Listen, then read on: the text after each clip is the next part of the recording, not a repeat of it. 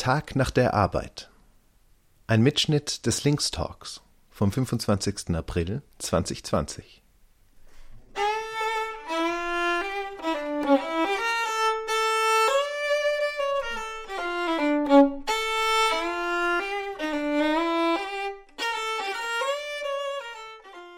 Schon zu Beginn der Corona-Maßnahmen wurden viele Menschen gekündigt manchmal mit dem vagen Versprechen, sie wieder einzustellen. Die Kurzarbeit verlockt Unternehmen dazu, das AMS zahlen und die Menschen trotzdem weiterarbeiten zu lassen. Unterbezahlte, aber speziell qualifizierte Arbeitskräfte, zum Beispiel für die Ernte und 24-Stunden-Pflege, werden eingeflogen oder mit Zügen nach Österreich gebracht. Die Gehälter nach der Krise zu erhöhen, steht nicht zur Diskussion. Arbeitszeit auf 30 Stunden zu reduzieren, wird auch nicht überlegt. Auch wenn so eine Maßnahme gegen die erwartete Massenarbeitslosigkeit wirken könnte. Auch demokratisch darüber zu entscheiden, was produziert wird und zu welchem Zweck, steht aktuell außer Frage. 160.000 Menschen sind momentan in Wien arbeitslos. 900.000 sind in Kurzarbeit. Dazu kommen noch tausende geringfügig Beschäftigte und unzählige undokumentiert Arbeitende, die von den Härtefonds völlig ignoriert werden. Es wird im Herbst harte Arbeitskämpfe geben. Wird es gelingen, Vermögens- und Erbschaftssteuer zur Krisenbewältigung hegemonial durchzusetzen? Oder drohen stattdessen Nulllohnrunden und Mehrwertsteuererhöhung? Durch den Shutdown ist aber auch wieder ein Raum für größere Fragen entstanden. Ist ein bedingungsloses Grundeinkommen denk- und wünschenswert? Und wenn ja, für alle gleichermaßen oder nur für bestimmte Gruppen? Wie könnte eine Care Revolution aussehen? Und wie könnte sie die Gesellschaft nachhaltig und solidarisch verändern? Ist es ein Luxusthema, Lohnarbeit in Frage zu stellen? Oder ist dies eine Voraussetzung dafür, Ausbeutung zu verstehen. Im Linkstalk Tag nach der Arbeit vom 25. April drehte sich die Diskussion um die Frage, wie Arbeit besser verteilt, entlohnt und partizipativer gestaltet werden kann. In der heutigen Ausgabe des Mosaik Podcasts freuen wir uns, die Inputs der vier Diskutantinnen zu senden.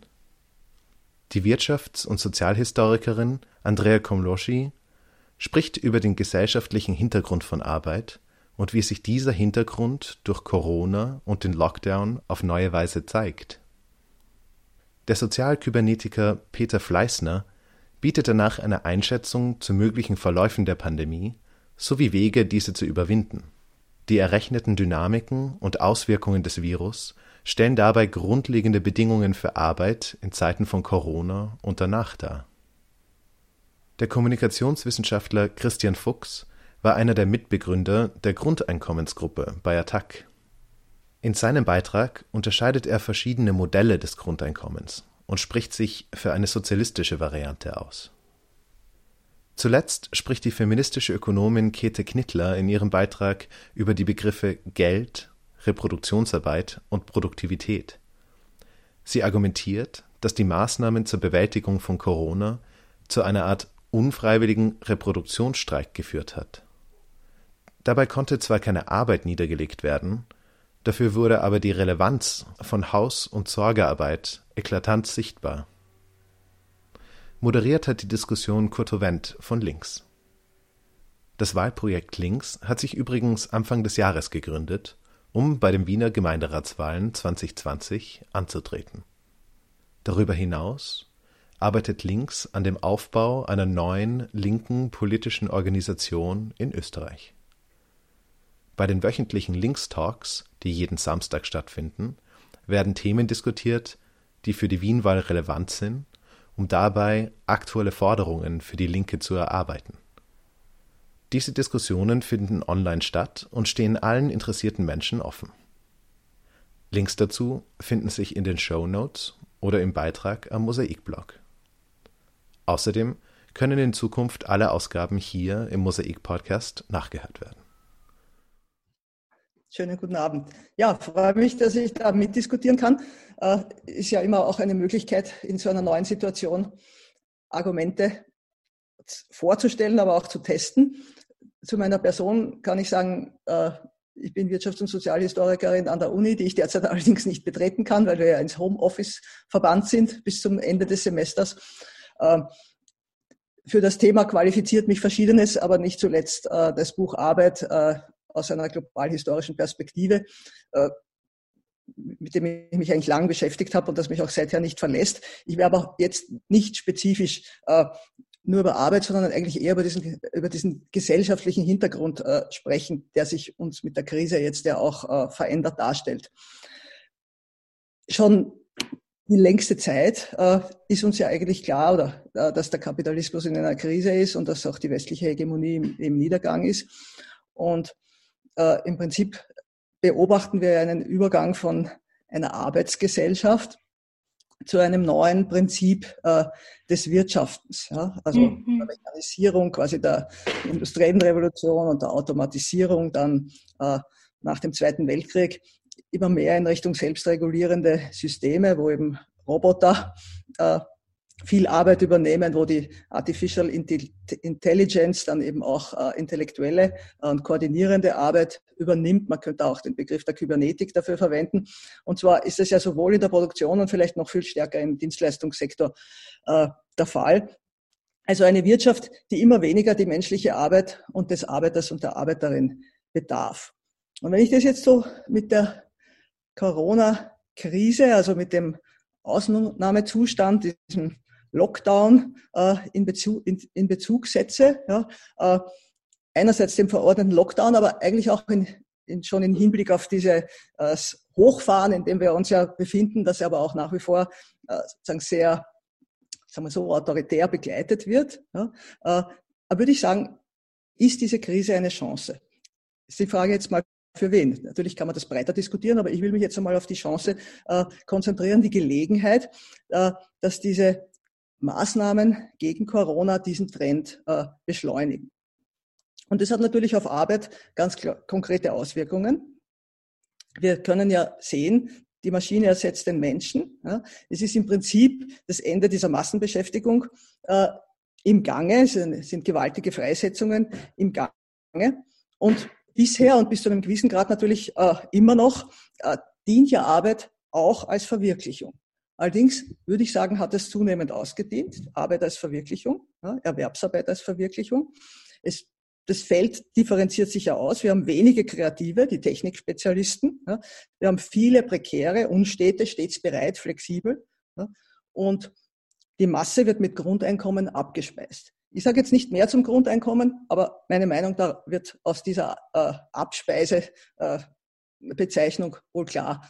Ich bin klar gegen das Grundeinkommen. Ich sehe das Grundeinkommen als eine Begleiterscheinung äh, dieses Herauskatapultierens von Menschen aus der Möglichkeit, sich in einem bezahlten und sozial abgesicherten äh, Erwerbsarbeitsprozess zu verwirklichen. Jetzt muss man das Ganze natürlich auf der Ebene äh, des wirtschaftlichen Hintergrunds sehen. Da sind ja neue Leit- und Wachstumssektoren im Kommen.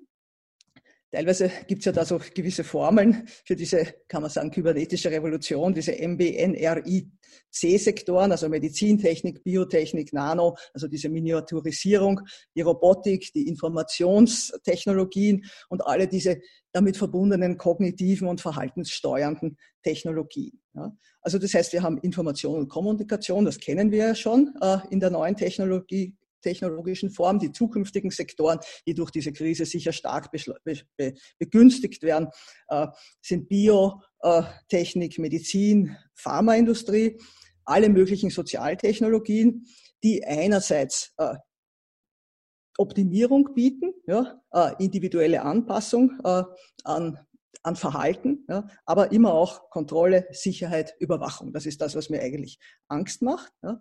Äh, das heißt, wir erleben im Prinzip die Einführung von Verhaltensregeln des Ausnahmezustandes. Wir werden in diese eingeübt durch diesen Ausnahmezustand. Ja. Äh, der katapultiert uns in gewissem Sinn freiwillig wenn man die Maßnahmen für gerechtfertigt hält. Ich halte sie nicht für gerechtfertigt in diese neue Zeit. Ich sehe das nicht für eine gute Nachricht und ich sehe eigentlich auch meine eigene äh, Arbeitssituation als Universitätslehrerin, die gezwungen ist, äh, dieses E-Learning als großartige Chance in der Kommunikation zu begreifen, obwohl es natürlich in vieler Hinsicht überhaupt nicht funktioniert äh, und nicht den persönlichen Kontakt äh, ersetzen kann, als eine Einübung in diese neue Zeit. Ich habe das jetzt eher von den allgemeinen Tendenzen geschildert. Natürlich äh, gibt es auch dagegen Widerstand und, und, und so weiter, aber darüber werden wir noch diskutieren. Äh, aber im Prinzip sehe ich also den autoritären Kapitalismus aufkommen und nicht viel Freiraum für äh, Alternativen. Danke.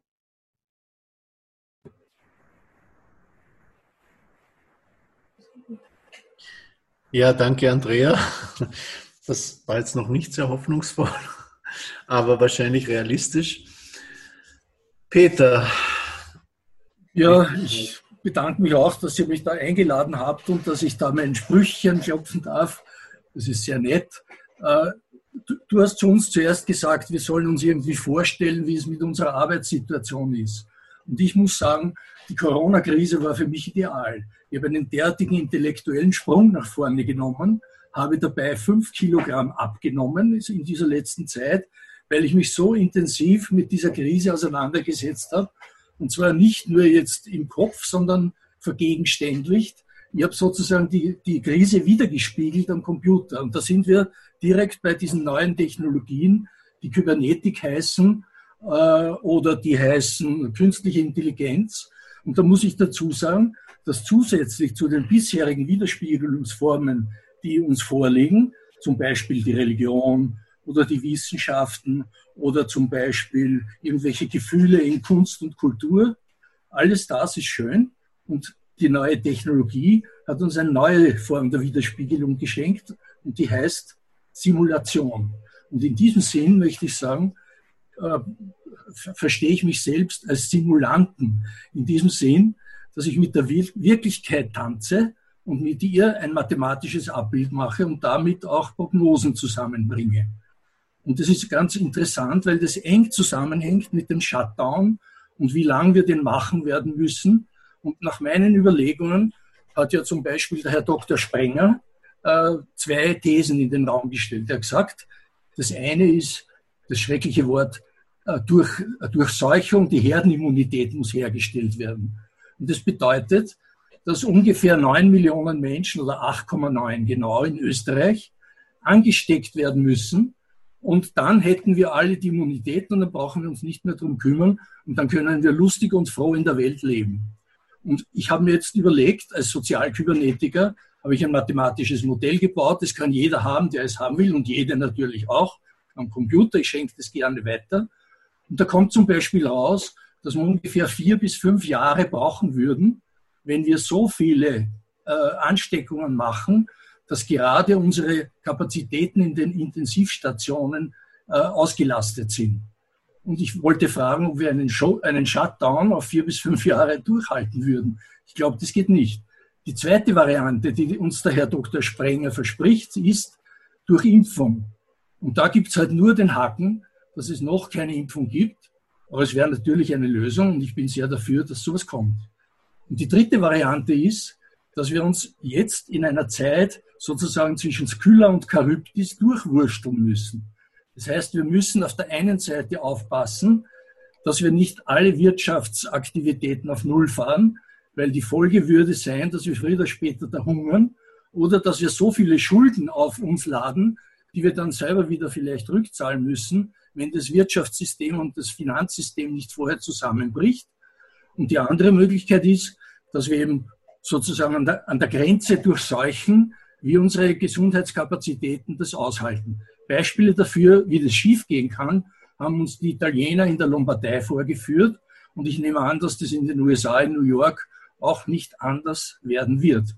Nun, was machen wir dann? Ich habe eine andere Variante vorgeschlagen. Wir lassen, und das sieht man jetzt schon, Virus, das Virus aussterben. Und das Virus ist momentan schon so schwach geworden in Österreich durch den Lockdown, dass wir heute zum Beispiel, ich glaube, nur noch ich glaube, 50 neue Fälle haben. Na, weniger sind es schon. Ich habe das jetzt alles am Netz, aber ich weiß jetzt nicht mehr auswendig, weil ich mich so viel mit den Zahlen herumgeschlagen habe. Und das Interessante ist, dass wir in 90 Prozent aller Bezirke in Österreich keine weiteren Ansteckungen mehr haben. Das heißt, dort ist das Virus mehr oder weniger fort. Die Gefahr ist aber, dass es jederzeit in Hotspots wieder aufflammen kann, wie zum Beispiel gestern in Erdberg, in einem, ausgerechnet in einem Flüchtlingsheim, wo die Durchseuchung so schnell war, dass sie jetzt momentan das ganze Heim auseinandernehmen haben müssen und äh, in andere Räumlichkeiten verlegen. Und auch die Pfleger, äh, die Pflegekräfte oder die dort Tätigen sind ebenfalls angesteckt worden. Und das ist natürlich eine Situation, die untragbar ist, aber ich kann die gute Nachricht sagen, eben 90 Prozent aller österreichischen Bezirke sind schon auf Null. Wir haben nur noch zwei Hotspots eigentlich, wobei Hotspot schon übertrieben ist. Der eine ist in Krems Land, also in Krems Umgebung. Ich glaube, dort haben wir heute, ich weiß nicht genau, ich glaube vier Ansteckungsfälle neu. Und in Wien, da haben wir so um die 20. Aber natürlich, die Wiener sind schlau. Sie geben keine Meldungen über die einzelnen Bezirke ab, was ich auch für gut finde, weil sonst, ich weiß nicht, die Schlachten zwischen den Bezirken losgetreten werden könnten. Und das wäre keine gute Idee. Also meine Idee wäre, äh, das Virus weiter abklingen zu lassen durch Containment, das heißt zur Isolationsstation Österreich. Und dann wird das Virus mehr oder weniger verschwinden. Und wenn das verschwunden ist und wir sind auf dem richtigen Weg, das zeigen alle Daten, dann können wir alle Beschränkungen innerhalb Österreichs sofort, aber natürlich mit Vorsicht, ich sage das jetzt nur in Begeisterung, weil ich mich an meiner eigenen Idee so aufgeile. Das ist natürlich keine gute Einstellung, aber man soll vorsichtig bleiben und soll äh, die, das Aufmachen der Wirtschaft und der sonstigen kulturellen Bereiche langsam vor sich gehen lassen und mit Vorsicht und immer wieder testen. Und es ist ja lustig, dass eigentlich die Verteilung der Hotspots ja nicht gleichmäßig ist. Wir haben nicht in allen Bezirken je einen Hotspot, sondern die Hotspots drängen sich zusammen in einzelnen Bereichen. Und zum Beispiel einer davon ist sicher Wien. Und da muss man dann gezielt, mit gezielten Testmaßnahmen, zum Beispiel in die Krankenanstalten, in die Pflegeheime, in die Altenheime, in die Flüchtlingsheime gehen und muss schauen, ob das Virus wirklich verschwunden ist. Und wann das der Fall ist, dann können wir in Österreich alle Beschränkungen aufheben.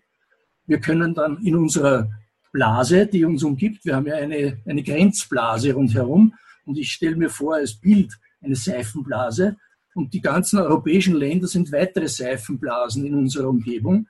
Und da schauen wir dann, da gehen wir an die Grenze nach Deutschland und schauen hinaus.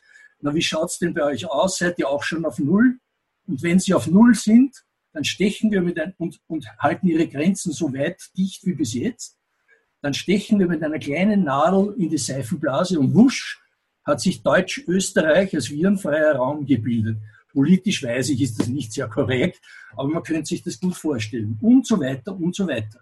Bis am Ende die EU neu rekonstruiert ist mit einer vierten Freiheitsforderung. Wir haben ja diese vier Freiheiten, die alle kennen.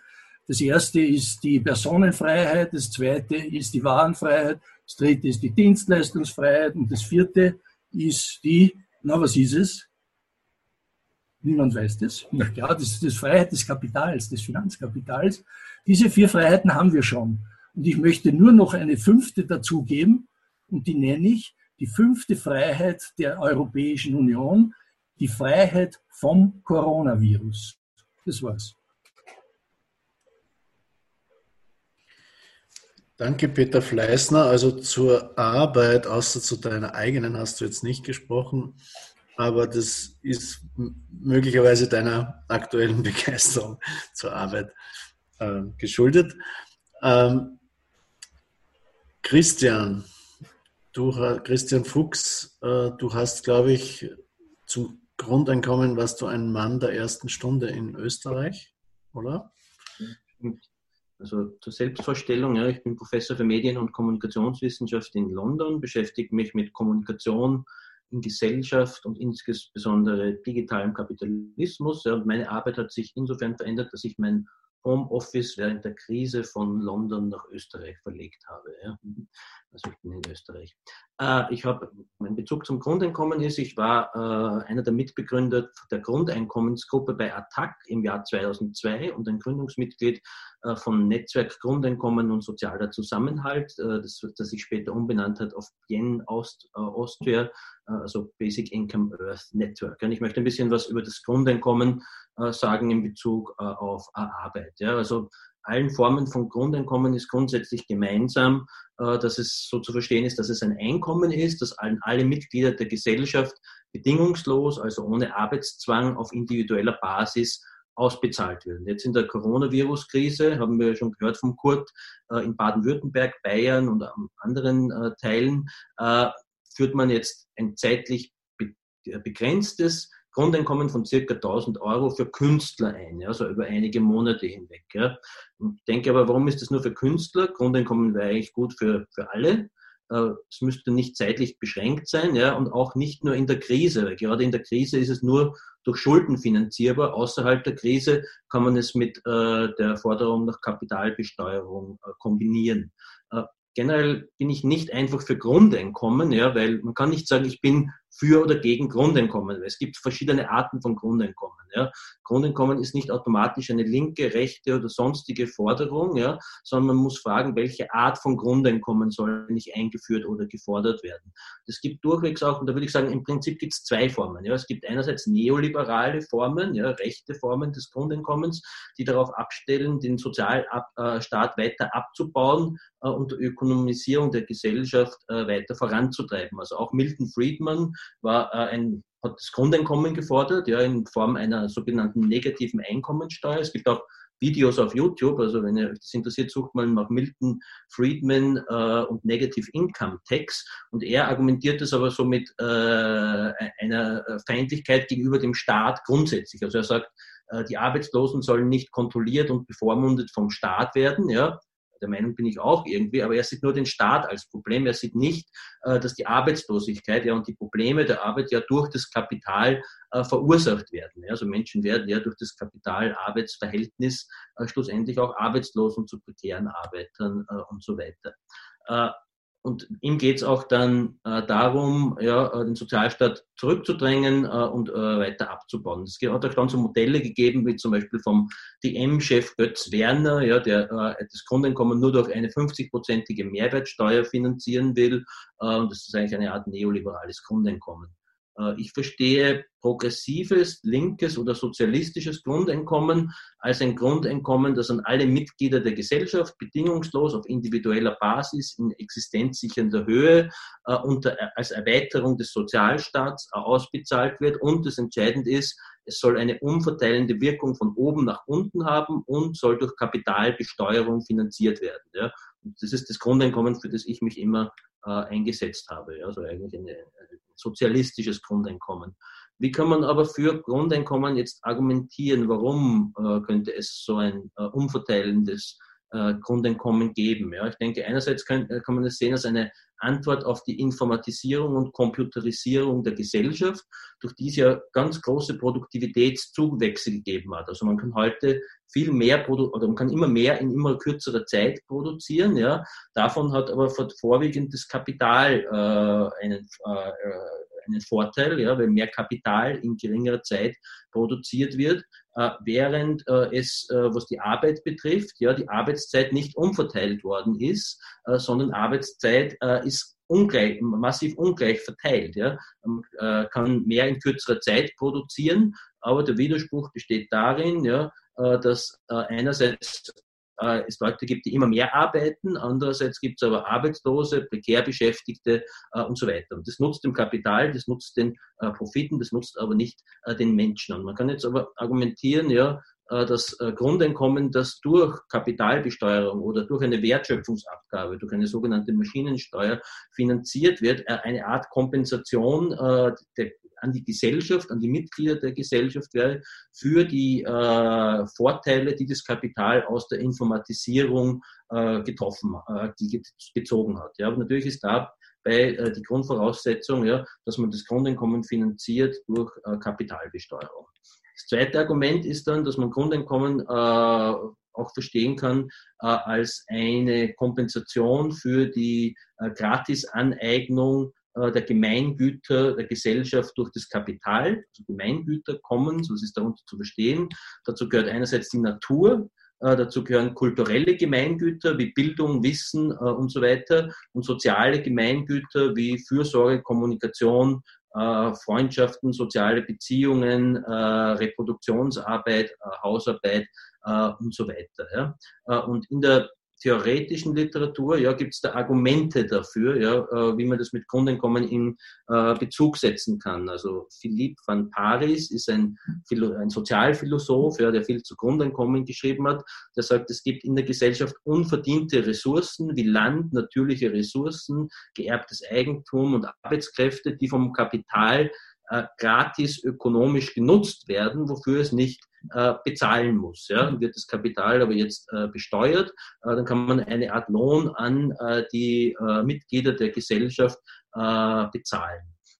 Marx hat von produktiver Arbeit gesprochen und im Kapitalband 1 hat er den Begriff des gesellschaftlichen Gesamtarbeiters eingeführt, ja, wo er sagt, äh, man sollte jemanden als produktiv arbeitend an, an, an, ansehen, äh, wenn er, äh, also er sagt, um produktiv zu arbeiten, genügt Organ des Gesamtarbeiters zu sein ja, und irgendeine Unterfunktion äh, dieser Arbeit zu vollziehen. Das führt dann dazu, dass man argumentieren kann, dass, dass auch das, was gemeinhin gar nicht als Arbeit gilt, also äh, äh, das, was Wert schöpft, aber nicht Lohnarbeit ist, ja, sowas wie Hausarbeit, dass das auch wertschaffende Arbeit ist. Ja. Und in den 70er Jahren im marxistischen Feminismus hat es ja Ansätze gegeben wie die Wages for Housework-Kampagne, wo man darauf hinweisen wollte, dass Reproduktionsarbeit, Hausarbeit auch, auch Teil äh, der gesellschaftlichen Wertproduktion ist, dass diese Arbeit auch vom Kapital äh, ausgebeutet äh, wird. Ja? Und diese Vertreter haben sich dann auch später äh, für Grundeinkommen äh, ausgesprochen. Äh, Im autonomen Marxismus haben so Leute wie Toni Negri diesen Begriff des gesellschaftlichen Arbeiters aufgegriffen ja, und sagen sozusagen, die Arbeiterklasse hat sich verändert. Ja, die Arbeiterklasse geht über die klassische Lohnarbeit hinaus, geht in den Bereich der Produktion, in die Reproduktion und in die gesamte äh, Gesellschaft. Wie ich selbst dieses Argument äh, erweitert habe, äh, ist, dass ich denke, dass äh, es gibt auch Formen der Arbeit, ja, die sich gar nicht anfühlen wie Arbeit, nämlich äh, in der äh, Freizeit. Ja, und da gehe ich zurück auf einen hm, kanadischen marxistischen Theoretiker, Dallas Smythe, der argumentiert dann, wenn wir werbefinanzierte Medien konsumieren, auch dann arbeiten wir. Ja, weil wenn sozusagen äh, Wertschöpfung manifestiert sich in einer Ware. Was ist aber die Ware der werbetreibenden Medien, ja, werbetreibenden Medien, so wie kommerzielles Fernsehen da bezahlen wir nicht dafür, um das zu sehen. Das heißt, äh, da wird Werbung verkauft, aber die Ware, die verkauft wird, muss was anderes sein. Und zumeist argumentiert, die Ware, die verkauft wird, äh, äh ist äh, eine sogenannte Publikumsware. Äh, das Publikum und seine Aufmerksamkeit wird äh, an Werbetreibende verkauft. Ja. Das würde sozusagen heißen, dass Teil unserer Freizeit auch zur Arbeit wird, dass die Grenzen zwischen Arbeitszeit und Freizeit äh, zusammenbrechen. Ja? Und das Argument kann man dann so erweitern, dass auch dann, wenn wir sowas wie Facebook oder Google nutzen, auch dann arbeiten wir. Äh, das ist äh, fühlt sich zwar nicht an wie Arbeit, aber wir produzieren die Profite dieser Konzerne. Ja. Und Google, Facebook gehören zu den weltgrößten Konzernen. Google ist der 17. größte Konzern der Welt, äh, Facebook der 63. größte Konzern der Welt. Die sechs größten Internetkonzerne der Welt sind Apple, Microsoft, äh, Google, Amazon, Alibaba und Facebook. Die haben gemeinsam äh, einen Jahresumsatz von circa 850 Milliarden äh, US-Dollar. Äh, das ist etwa gleich groß wie das Bruttoinlandsprodukt der 22 ärmsten Länder der Welt. Also man sieht irgendwie diese großen Konzerne, wie mächtig die sind finanziell und sie zahlen aber kaum Steuern. Das heißt, sie machen irrsinnig viel Profit äh, zahlen aber keine Steuern. Äh, das heißt aber, äh, würde man die effektiv besteuern durch eine äh, Digitalsteuer zum Beispiel, dann ist ja, äh, damit kann Profit äh, zur Konzerne besteuert werden. Die Frage ist aber, was macht man dann mit diesem Geld? Also ich spreche mich aus für eine Besteuerung von Konzernen, ja, digitale Konzerne andere einerseits, aber alle großen Konzerne und dann eine Umverteilung mit Hilfe eines Grundeinkommens dass dann ein Grundeinkommen an alle Menschen ausbezahlt und dadurch Leben von Arbeit entkoppelt. Ja? Okay, und hier stoppe ich. Danke. Danke, Christian Fuchs. Leben und Arbeit entkoppeln ist, glaube ich, tatsächlich ähm, ein Gebot der Stunde. Und äh, wie wir es erreichen können, äh, weiß man noch nicht. Äh, bin ich eher auf der pessimistischen Seite von Andrea. Ähm, Käthe, was Käthe Knittler, feministische Ökonomin, hat ein Standardwerk im Mandelbaum Verlag herausgegeben. Ähm, was meinst du dazu? Ah, Kamera von allen Seiten. Äh, wir schicken auch den Link in den Chat, äh, damit man es bestellen kann. Käthe, was meinst du dazu? Schaffen wir das noch? Ja, ja, es wird sich schon irgendwie ausgehen. Na, oder? Die, also so, so Fragen sind immer offen oder wie der Kurto sagt, die Zukunft, der Future is still unwritten. Und trotzdem verschiebt sich gerade viel oder am Anfang war noch, wie geht es einem gerade selber? Ich bin im Homeoffice und die größte Erkenntnis war bis jetzt, dass sich auch Jogginghosen wahnsinnig schnell ausleihen können. Und sonst, ich weiß nicht, ich habe mir gedacht, mit der Diskussion, die jetzt schon war, passt vielleicht ganz gut, wenn ich unter dem Grobschirmthema Krise ein bisschen was zu drei Begriffen sage, nämlich Geld, Reproduktionsarbeit, slash Hausarbeit, unbezahlte Hausarbeit und Produktivität. Und vielleicht vorweggenommen zur Frage mit, wie hältst du es mit dem Grundeinkommen, da bin ich ein skeptischer Fan. Ja, also da, ich finde, es gibt eine wahnsinnig vielschichtige Diskussion und im Prinzip ähm, finde ich die Diskussionen um ein sozusagen bedingungsloses Grundeinkommen für alle, um mal den großen Schrottteil der Grundeinkommenskonzepte auszuschließen, für wahnsinnig fruchtbar, weil sich beim Nachdenken darüber meistens so viel Räder zum Drehen anfangen, wie man es bei einer Diskussion um Arbeitszeitverkürzung nie hätte, weil sozusagen viel mehr ähm, sowohl globale als auch Abhängigkeiten, als auch Abhängigkeiten zwischen verschiedenen Arten, Formen von Arbeit, Ungerechtigkeiten viel schneller aufkommen. Oder also sozusagen eine Frage, die oft dann auch kommt, wer macht dann die ganze schlecht bezahlte Arbeit, wenn alle ein Grundeinkommen haben? Die ist super wichtig und die wird aber so, also sozusagen da, bei der Frage landet man beim Grundeinkommen total schnell, weil alle mit gut bezahlten Jobs Angst haben um ihre billigen Dienstleistungen, die sie sich dann vielleicht nicht mehr leisten können. Genau. Aber zum Grundeinkommen komme ich dann später noch einmal. Oder und wenn man auch so die jetzige Krise hm, ein bisschen vergleichen mag mit der 2.0er-Krise, gibt es viele Gemeinsamkeiten, viele Unterschiede. Aber man kann sagen, also in, in beiden Fällen ist der Kapitalismus, hat er sich so ein bisschen selber erschüttert und hat das auch gemerkt.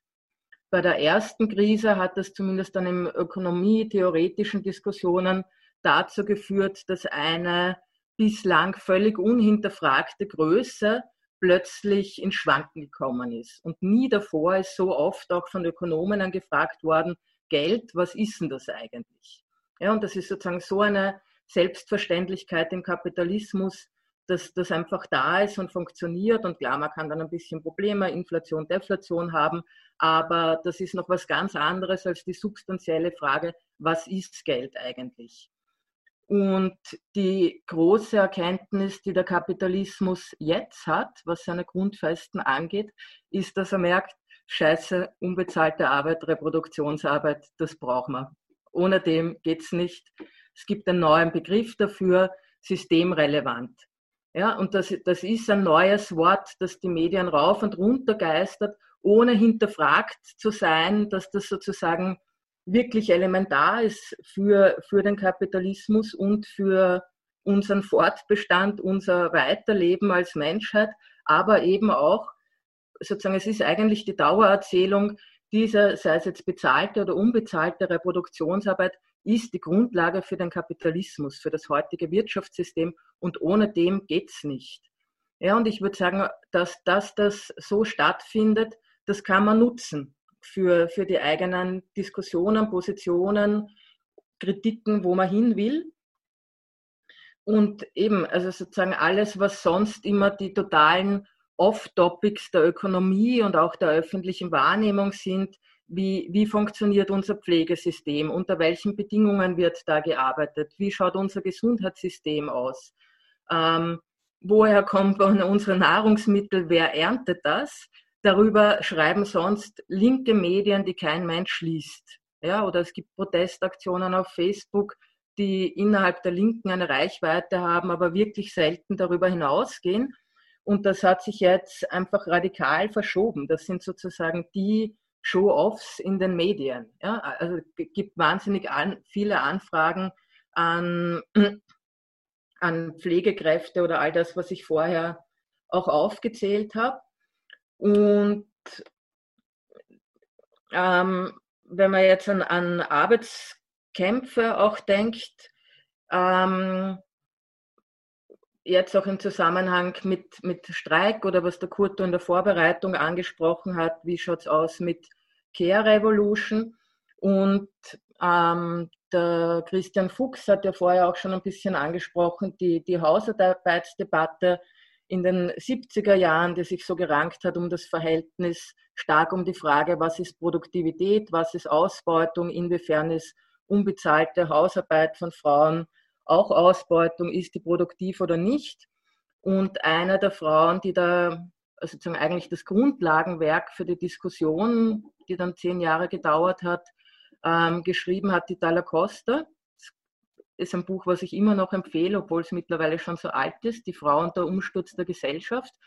Und das ist damals wahnsinnig schnell in viele Sprachen übersetzt worden und hat in Italien auch dazu geführt, dass sich in vielen Städten so Hausfrauen- oder Frauenkomitees gegründet haben und es diskutiert worden ist um Möglichkeiten von Hausarbeitsstreik oder eben auch um die Bezahlung von, von Hausarbeit. Und in einem dieser Pamphlete gab es dann den Spruch, wir haben, was, wir haben noch nie einen Generalstreik gesehen.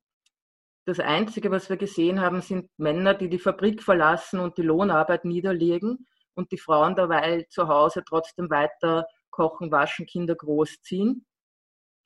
Und insofern kann man sagen, dass jetzt durch Corona auf, auf eine Art von außen bedingt wahrscheinlich einer der größten auch Reproduktionsstreiks unfreiwillig stattfindet, die es je gegeben hat. Ja? Also nicht, dass die ganze Arbeit weg ist, aber die Erkenntnis, wie zentral und wichtig die ist, die, die ist da. Ja? Und wie, weil sozusagen bei Lohnarbeit, äh, bei Hausarbeitsstreik war auch immer ganz klar, man, sobald man das wirklich konsequent überlegt machen zu wollen, fängt man selber an zu hungern, die Kinder schreien, die Windeln sind nicht gewechselt, das fängt an zu stinken. Also es ist sozusagen so nah mit unserem eigenen Selbst und Körperlichkeit und Grundbedürfnissen verbunden, dass ein, ein Hausarbeitsstreik in der Radikalität nie funktioniert. Aber all diese Fragen, äh, all diese Arbeiten sind jetzt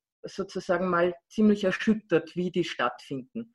Und da würde ich auch der Andrea recht geben, oder es ist sozusagen auch ein Diskussionspunkt, wie Krisen auch Chancen sind für Geschlechterarrangements das, und die sind jetzt auch mit erschüttert. Ja? Und in einigen Fällen gehen sie aus feministischer Perspektive gut aus, in anderen gehen sie schlecht aus. Ich meine jetzt noch auf sehr individueller Ebene, aber das wäre dann auch nochmal eine weiterführende Diskussion, was man da glaubt oder auch mitkriegt. Und dann ist wahrscheinlich, also ein weiterer Unterschied ist noch, jetzt wird diese Reproduktionsarbeit als systemrelevant ähm, erkannt und viel dafür getan, um die zu erhalten. Ja, und das auch mit einem gewissen Sanctus der EU. Und bei der 2.9er Krise, alle bösen Länder, die sozusagen in eine Verschuldungskrise geschlittert sind, wie Griechenland, denen hat man genau diese Infrastruktur, die man jetzt versucht irgendwie aufrechtzuerhalten, kaputt gespart. Man hat gesagt, das Gesundheitssystem, ihr baut Ärzte ab. In Griechenland haben Spitäler also geschlossen und man hat Leute in verschwerte Krankheit und verfrühten Tod getrieben. ich würde sagen, durchaus auch bewusst. Und das ist es, das ist es jetzt nicht. Ne? Also da und genau, wurscht aus, das ist einfach auch, auch ein, ein, ein, ein weiterer Unterschied, den man sehen kann, wo auch noch trotzdem die Frage ist, wie das weitergeht, weil ich würde nicht sagen, nur weil man jetzt da viel erkannt hat, dass klar ist, dass nicht Sparpakete genau auch in den Bereichen durchaus drohen. Ähm, dann sage ich vielleicht jetzt großräumig abschließend nochmal Bezug nehmend auf, aufs Grundeinkommen und auf diese, genau auf diese Produktivitätsfrage, ja, weil sozusagen, wenn man sagt, die Arbeit wird immer produktiver, dann ist es im Prinzip immer nur die Lohnarbeit, wo Maschinen auf die eine oder andere Art involviert sind. Hausarbeit kann keine Produkt oder hat Produktivitätssteigerungen in einem viel geringeren Ausmaß als, als Möglichkeit. Wenn ich jetzt doppelt so schnell rede, versteht mich niemand mehr. Wenn ich irgendjemanden doppelt so schnell streiche, dann ist das kein Genuss mehr, sondern macht Stress. Also sozusagen Care-Arbeit, affektive Arbeit, die ist nicht rationalisierbar, so wie es der Autobau schon ist, so wie es der Computerbau schon ist. Also das heißt aber auch, wenn wir uns Gedanken über eine andere Zukunft machen, heißt es eben auch, all diese Arbeiten, die Care-Arbeit sind, mitzudenken und zu wissen, da bleibt ein wahnsinniges Arbeitsvolumen bestehen, das nicht rationalisierbar ist. Also wir können uns über die Roboter freuen, die alles Mögliche machen und uns lästige Lohnarbeit wegnehmen. Aber für die Hausarbeit oder eben Care-Arbeit, sei es bezahlt oder unbezahlt, ist das einfach nicht der Fall. Und en gros hat man in Ländern wie Österreich ein Verhältnis ein, eins zu eins für bezahlte, unbezahlte Arbeit. Also jeder bezahlten Arbeitskraft steht eine unbezahlte Arbeitskraft gegenüber. Und das ist halt auch ein Punkt beim, beim Grundeinkommen. Ja? Weil nur weil ich ein Grundeinkommen habe, heißt das von vornherein mal noch überhaupt nicht, dass die unbezahlte Arbeit oder die Care-Arbeit besser, anders, fairer, ähm, organisiert und verteilt wird. Ja? Und jetzt ähm, das, das, Grundeinkommen ist einfach kein Wunder und kein Heilmittel für alle Probleme, die wir haben. Und trotzdem finde ich, spricht durchaus viel dafür. Aber es muss zumindest immer klar sein, dass es sozusagen begleitet sein muss von einem Ausbau großer, starker sozialer Infrastruktur. Ja, sonst kann das Grundeinkommen genauso auch eine Hausfrauenfalle sein. Und ob ein Grundeinkommen progressiv ist oder nicht, hängt eben davon ab, gibt es eine soziale Infrastruktur parallel, für die man genauso kämpft und wie hoch ist das Grundeinkommen. Ja, und da kann es auch emanzipative Effekte haben. Irgendwo in Norwegen ist es mal in den 70er Jahren zeitweise eingeführt worden und ein Effekt war, die Scheidungsraten sind gestiegen. Ja, was ja durchaus mal begrüßenswert ist, weil die Frauen werden schon einen Grund dafür gehabt haben, dass sie sich scheiden lassen wollen. Genau. Also wurscht, das heißt, wenn wir an die Zukunft denken und Arbeit, Gesellschaft neu organisieren wollen, dann geht es eben nicht nur um die Frage von, von Lohnarbeit, sondern auch von unbezahlter Hausarbeit.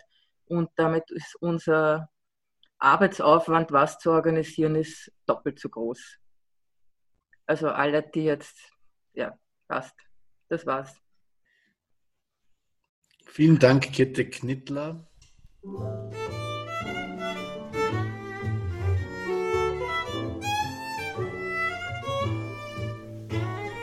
Die Ausgangssperren im Kontext der Covid-Krise haben mitunter dazu geführt, dass ein immenser Teil unseres sozialen Alltags ins Netz verschoben wurde. Vorträge, Buchvorstellungen, Diskussionsrunden können nicht mehr in gewohnten Sesselkreisen oder vergleichbaren Formaten stattfinden. Digitale Ressourcen sind aber nicht gleich verteilt. Vielen fehlt Wissen, Unterstützung oder schier das Geld für Hosting. Der Mosaik Podcast will deshalb ein solidarisches Angebot an andere linken Gruppen oder Organisationen richten. Wir laden euch ein, unsere Infrastruktur mitzunutzen und eure Vorträge oder Diskussionen über unseren Podcast zu verbreiten. Schreibt uns auf podcast at mosaik-blog.at.